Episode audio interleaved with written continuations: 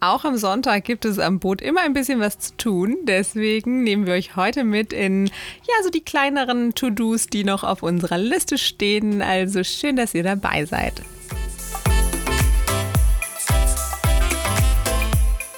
Wir sind Maike und Pascal und leben auf unserem Segelboot Anahita im Mittelmeer. In unseren Logbucheinträgen wollen wir euch hautnah und authentisch von unseren schönsten Boatlife-Erlebnissen, aber auch unseren Herausforderungen berichten. Wie schön, dass du uns auf unserer Reise begleitest.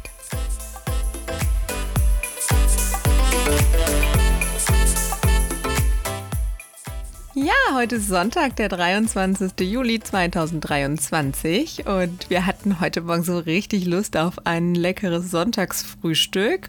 Meistens essen wir sonst Porridge oder Müsli, da das einfach am schnellsten geht. Aber heute sollte es was anderes sein. So, jetzt wohnen wir aber ja mit unserem Boot äh, im Industriegebiet, also ist da kein Bäcker direkt um die Ecke. Und unser Fahrrad hat mal wieder einen Platten. Also das ist auch ein, ein, Thema, was wir nicht so richtig in den Griff bekommen. Irgendwie flicken wir immer und wechseln den Schlauch. Aber es ist da noch irgendein Grundsatzproblem, glaube ich. Aber Pascal macht es dann jetzt nochmal und fährt dann eine halbe Stunde später auch schon los. In Italien haben die meisten Supermärkte nämlich auch schon vormittags auf oder noch vormittags auf so dass man sich dann da noch was holen kann.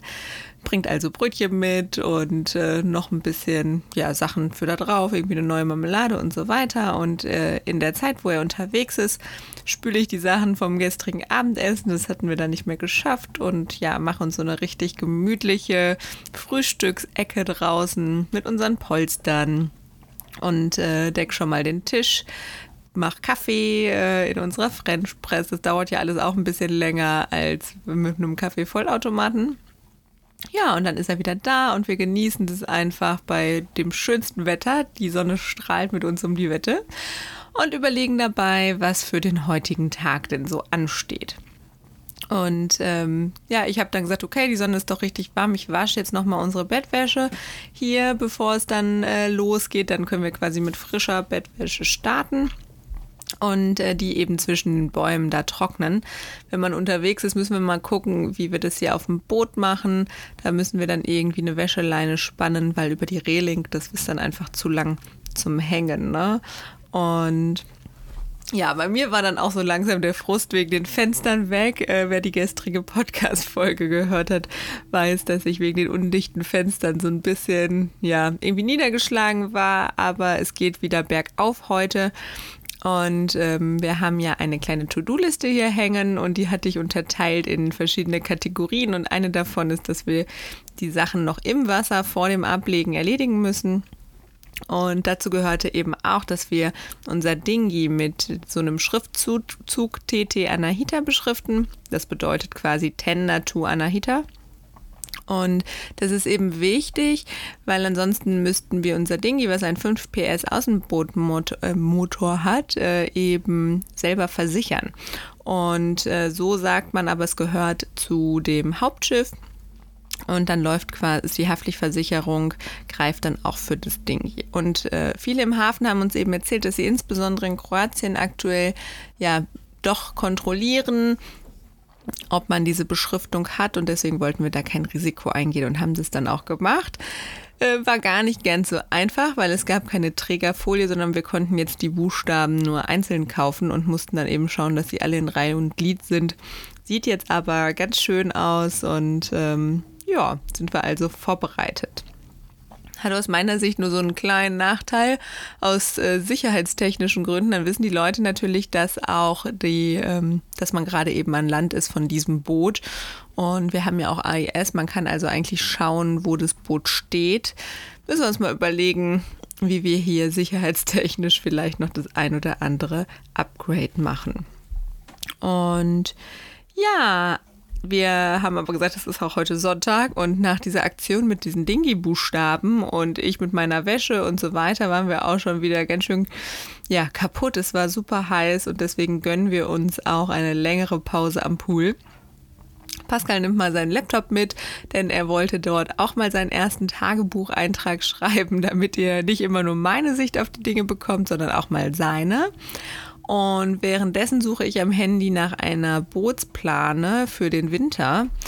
die äh, Anahita wird ja im wird diesen Winter nochmal von November bis Februar, März nochmal in San Giorgio stehen. Ähm, und ja, das Blöde eben mit den Fenstern ist, wir wollen sie zwar bevor wir äh, ja die verlassen Ende Oktober, Anfang November, die Fenster ja alle neu einkleben. Wir wissen aber natürlich nicht, ob das jetzt wirklich klappt und 100% dicht ist. Deswegen wäre es mir lieber, wir haben da noch eine Plane drüber, sodass das Wasser dann links und rechts äh, runterlaufen kann. Ja, aber es ist gar nicht so einfach. Ich habe dann tatsächlich eine Plane gefunden von auch einem 43er äh, Boot für 500 Euro, also eigentlich ein ganz fairer Preis. Aber letztendlich haben wir uns dann dagegen entschieden, A, weil wir kein Auto hatten, um die abzuholen. Und das wäre nach nur 45 Minuten gewesen. Da hätten wir uns wieder was überlegen müssen. Ja, und B, weil es kein Decksalonschiff war und wir glaubten, dass ähm, ja, das vielleicht dann doch nicht so gut passt bei uns. Ähm, der Walter, also von der Sailing Yacht Alea, hat uns gesagt, ja, bei Techno Sale oder irgendwo so, da kann, kann man die anfertigen lassen für so rund 1000 Euro. Mittlerweile habe ich mit denen aber telefoniert, ist ja schon ein paar Tage später und nein, man kriegt das nicht für 1000, sondern eher für 2000 aufwärts. Also müssen wir jetzt nochmal schauen, was wir da machen. Ja, nach unserem äh, Pool-Ausflug und als wir wieder am Boot sind, entleeren wir dann nochmal den vorderen Tank. Den hatten wir ja mit der Tankreinigung befüllt. Und äh, so haben wir jetzt echt alle drei Tanks auf Dichtheit geprüft und gereinigt. Das war uns nochmal wichtig. Wir haben in Summe jetzt 375 Liter nach unserer Rechnung. Das Boot ist angegeben mit 550 Litern, also eine ziemliche Diskrepanz. Was aber daran liegt, wir haben Plastiktanks und ähm, die wenn man die nur füllt bis zu den Deckeln, dass da nicht so ein Druck drauf ist, dann kommt man eben nur auf die 375 Liter. Ansonsten muss man sie ganz voll machen, nach, bis nach oben, dann kann man die aber eben nicht mehr öffnen. Und zudem haben wir dann auch schon gesehen, dass dann einfach zu viel Druck auf den Deckeln ist und deswegen versuchen wir das jetzt erstmal so. Gucken wir mal.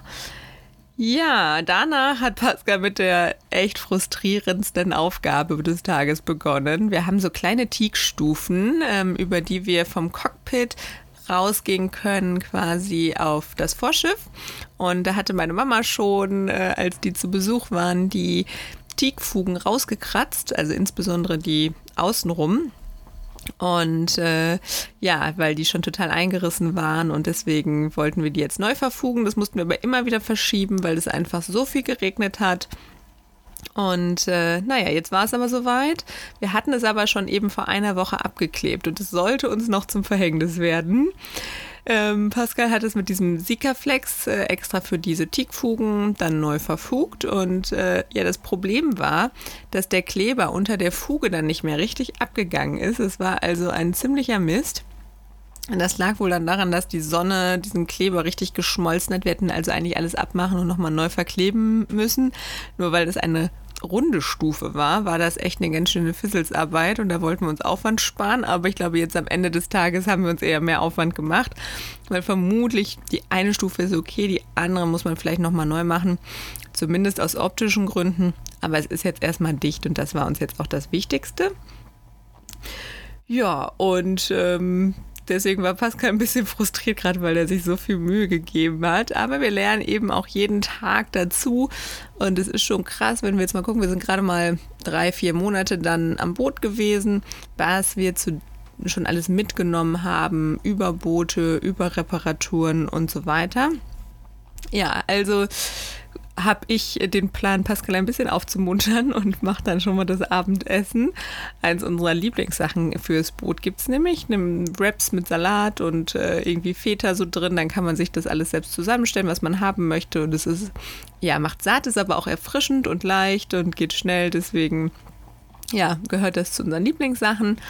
Und dann genießen wir noch den Abend im Cockpit, quatschen mit dem einen oder anderen Segler, der vorbeikommt. Das ist ja wirklich immer cool. Man kann sich austauschen, kriegt irgendwie Tipps ähm, bei den Sachen, wo man gerade dran ist. Oder die Leute kommen nochmal vorbei und helfen einem. Das ist wirklich so die schönste Seite am Boat Life. Ja, und so geht unser Tag zu Ende. Und ich sag mal Ahoi und bis bald.